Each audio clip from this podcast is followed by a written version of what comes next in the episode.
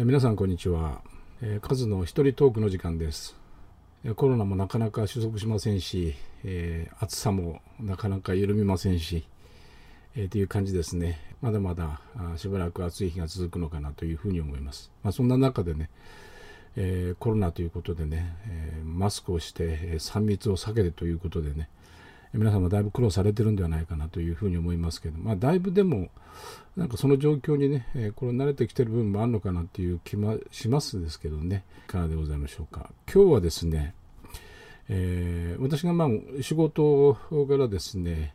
え飲食店の皆さん、えー、とのお付き合いって非常に多いんですけれども、飲食店の皆さんのですね事業拡大をお手伝いするという仕事をさせていただいてるんですけれども、そんなことがありましてですね、えー、最近こんな実はご相談のね、えー、お話がございました。まあコロナの影響だというふうにはね、えー、おっしゃってるんですけれども、コロナの影響でね、お店閉めなきゃなんないんですよというね、どうしたらいいでしょうかというね、ご相談でございました。まあそういう状況に陥っているということです。で、今日のテーマではですね、お店を閉店します。飲食店経営者が起業でやってはいけない5つのことということでですね、え、そういうテーマで、え、お送りしたいなというふうに思います。お店をですね、え、いろんな形で、え起業されて、ということでね、お店を開けられて、え頑張られている経営者の方も多いと思いますけれどもね、まあ、そこにちょうどこのコロナということでね、え非常に、大変な状況に陥っているのかなというふうに思います。で、えー、まあ、ご相談があったね、経営者の方は、あまあ、コロナの影響でということもおっしゃってるんですけれどもね、えー、そういう状況になってますと、お店を閉めなきゃいけない状況になってるんですということだったですね。で、まあ、お話をね、えー、細かいお話を聞いてみますとね、えなかなかこう根が深いかなという感じがしました。で、今日皆さんにね、ぜひ、えあ、こんなことが起きてるんだとね、ここをもう少し考えたらね、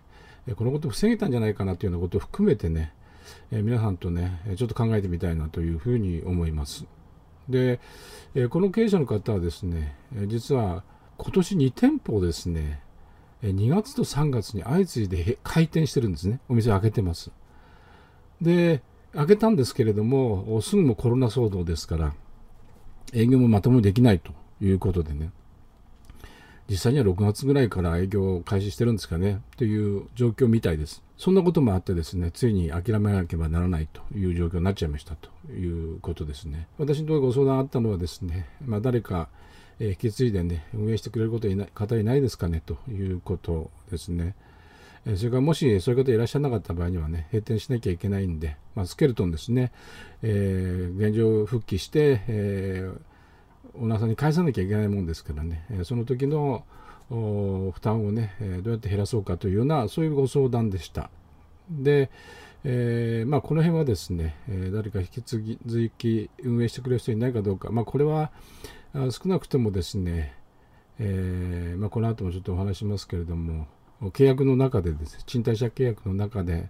6ヶ月前予告というのがありますのでね、えー、今すぐ閉めても6ヶ月間の空家賃を払わなきゃいけないというね、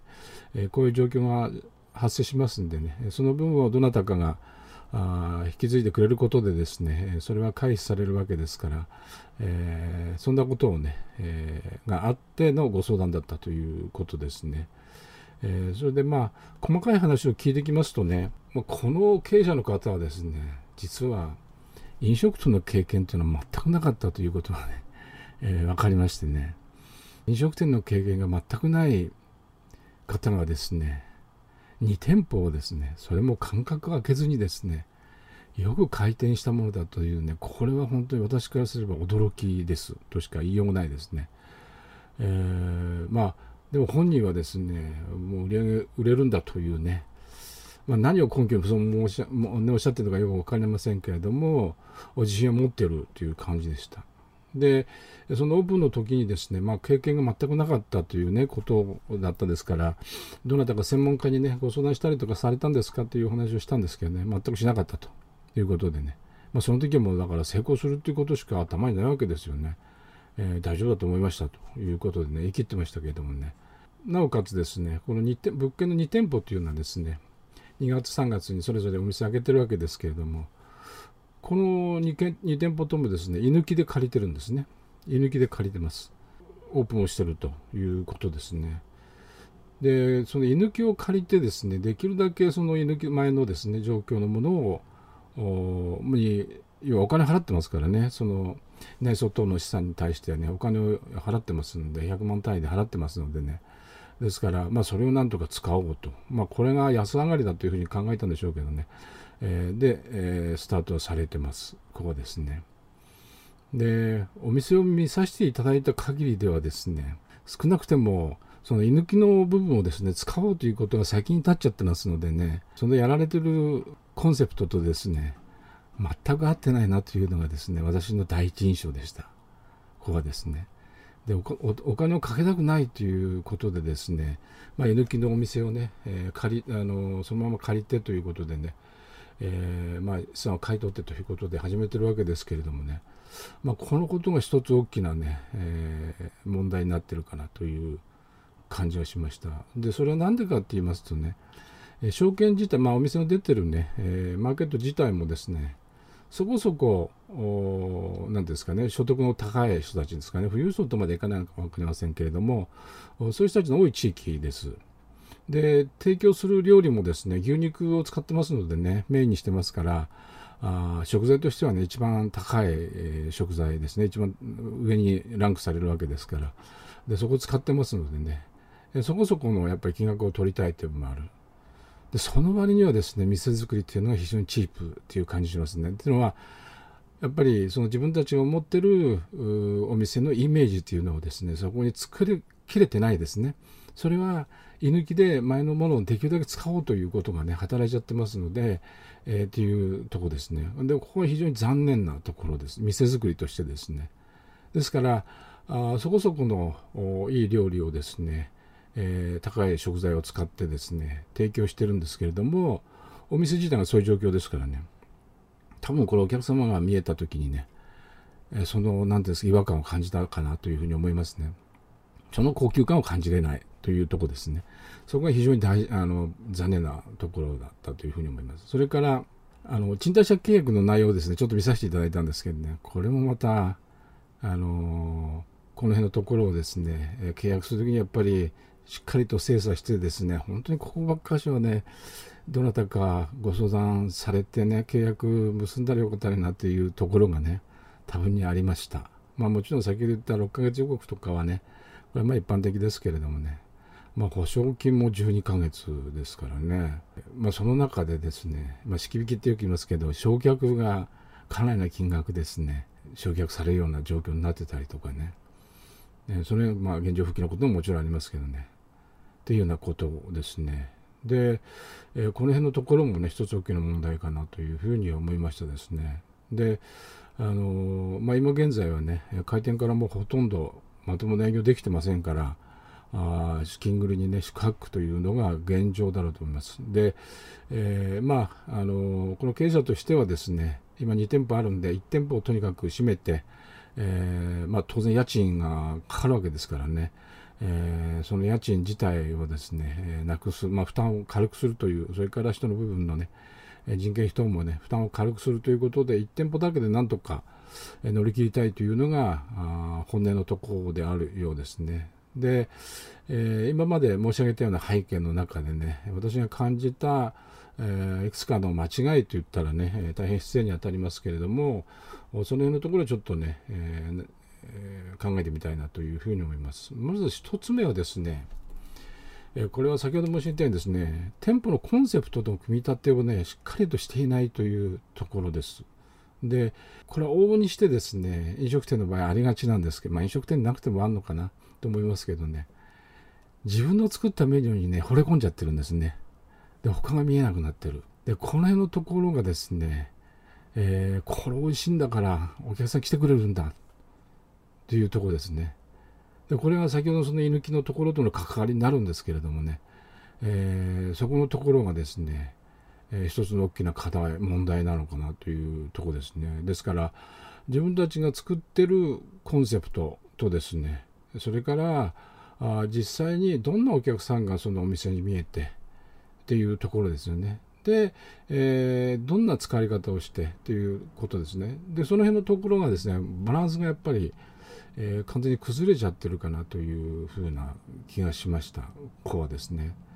これはだからあの居抜きということにね、えー、やっぱり目がいって、まあ、そのことがあの投資コストをですね抑えられるだろうということのね一つの錯覚っていうんですかね。特に陥ったのではないかなという気がしております。ここはですね。ですからあの居抜きをですね借りる時ってやっぱり十分注意しなきゃいけないということですね。これはあ2つ目のことにもつながりますけれどもね今申し上げたことの2つ目ですね。でこれは今言った居抜きで借りるということのですね落とし穴です。ここはですね。であの先ほど申し上げたようにですね居抜きで安く上がるだろうと皆さん思われてますけどね。実際には居抜きであの借りてですね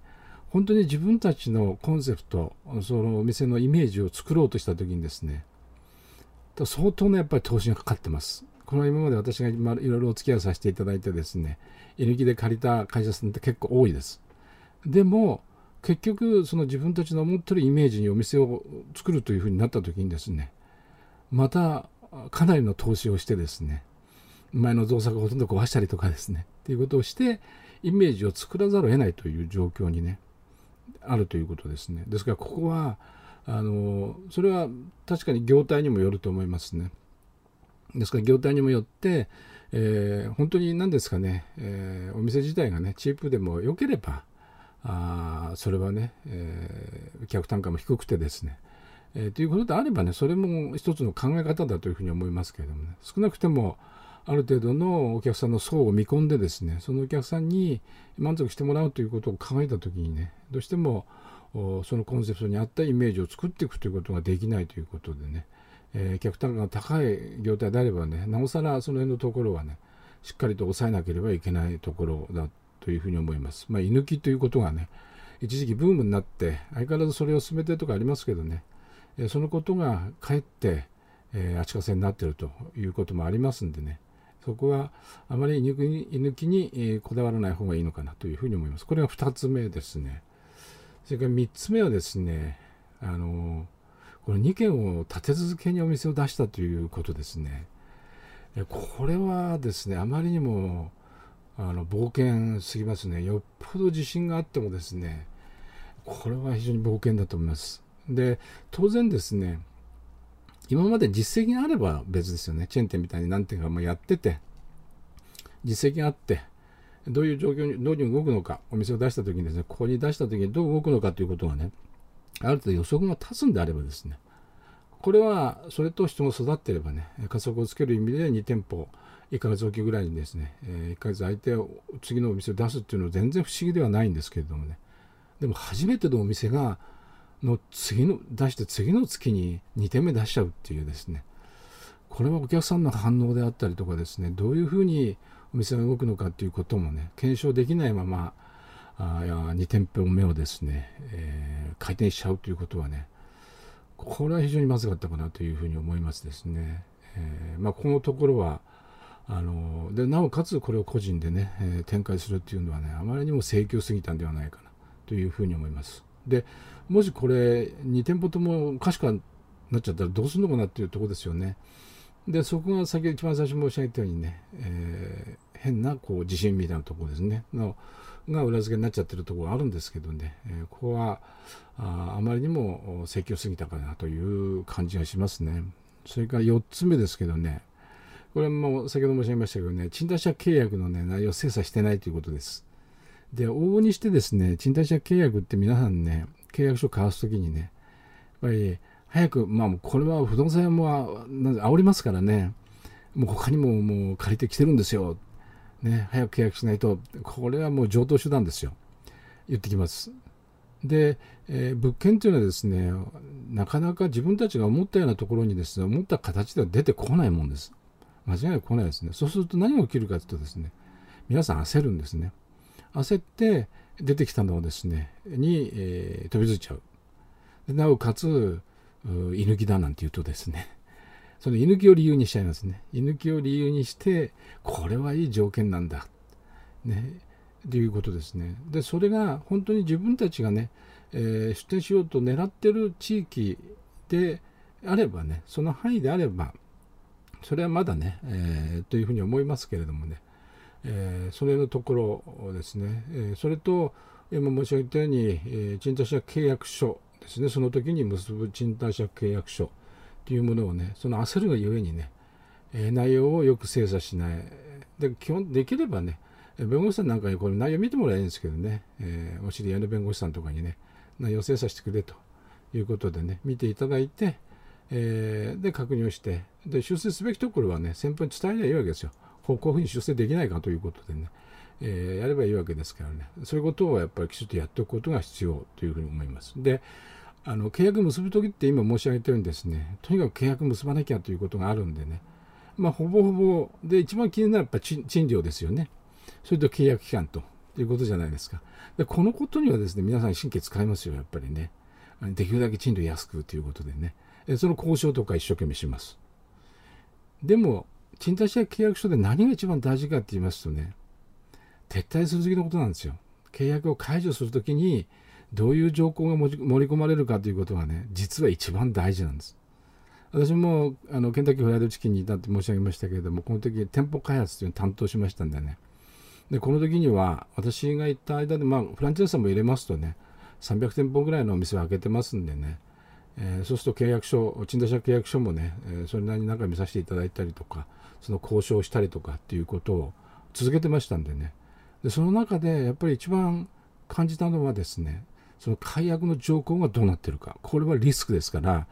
あその辺のところをですねしっかりと押さえておくことが必要ですね。で、え今回のようにですね、その契約しなきゃということがね、先に立っちゃって、解約のこと多分ね、ほとんど考えなかったと思いますね。っていう思います。で、いざじゃあ、えー、撤退となった時にね、いろんな条約条件がね、ついてるということにね、えー、こんなはずではなかったというのがね、多分実感のところではないかなというふうに思いますけどね。えー、そんなところです。ですから、4つ目はですね、賃貸借契約書のですね、契約時の時の内容の精査ですね、これのところはやっぱりしっかりとしておくことかなというふうに思いますね。で、5つ目はですね、まあ、先ほど申し上げたように、その初めて飲食全く経験なくて飲食店始めちゃおうっていうわけですからね、このことがですね、やっぱかなり無理があったかなと思いますね。で、えー、やっぱり専門家のアドバイスをね、ちゃんと求めるべきだったと思いますね。ここはですね、いくら自信に自分に自信があったといえ初めてやることですからねということなんですよ。で、えー、このねやっぱり専門家にアドバイスを仰いで、えー、で漏れのないようにね、えー、して進めていくそうすると多分立地の問題であったりとかねそれから商品の問題であったりとかですねそれから内装だとかそのイメージの問題であったりとかということのねアドバイスをもらえたんではないかなというふうに思いますね。そうするとその出店のスピードの問題も含めてね、えー、今回のようなですね、え、こういう状態にはね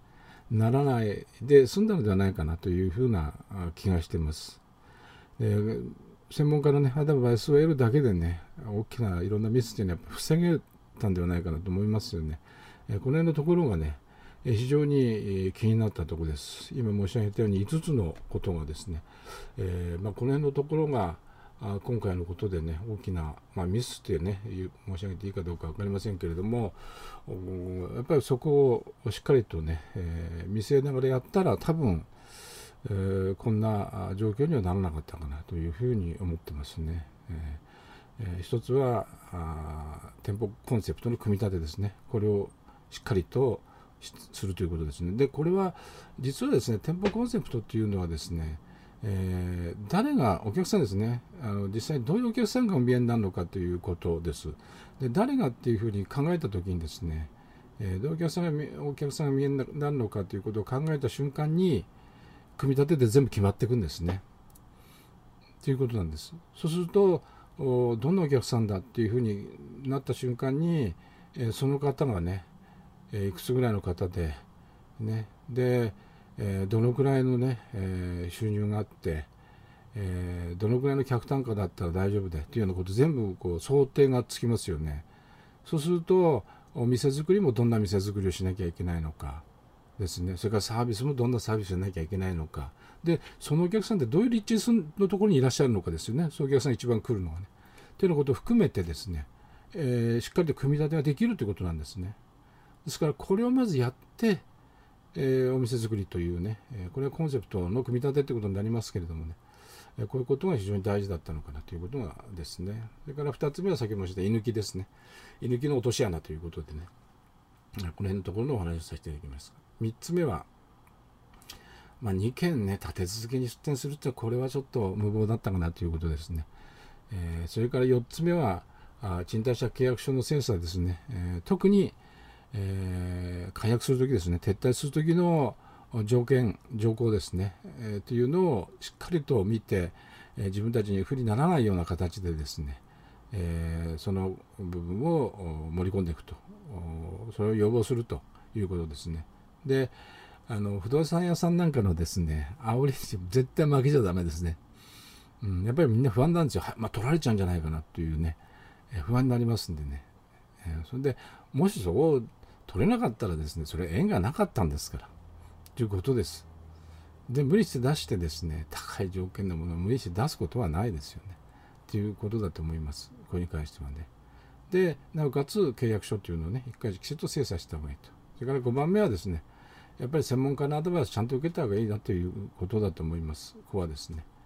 えやっぱりそれなりに皆さん経験されてきてる方がねいろんなアドバイスされたりとかしてるわけですからね、えそういうのはやっぱりしっかりと受けていくということでね。よりリスクを小さくするということですね、えー、ということを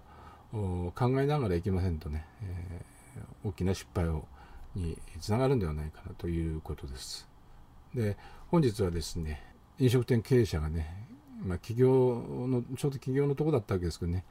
えー、起業するときにねやってはいけない5つのことということでねお話をさせていただきました、